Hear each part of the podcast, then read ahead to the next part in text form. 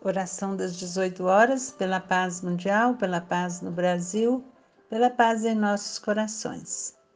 Prece de André Luiz. Senhor Jesus, dá-nos o poder de operar a própria conversão para que teu reino de amor seja irradiado do centro de nós mesmos.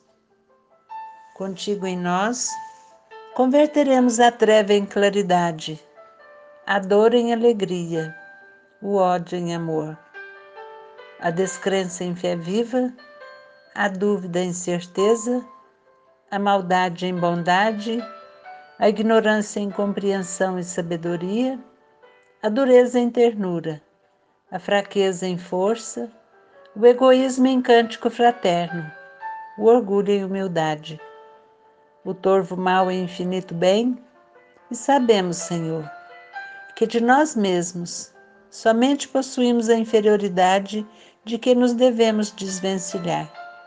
Mas unidos a Ti, somos galhos frutíferos na árvore dos séculos, que as tempestades da experiência jamais deceparão.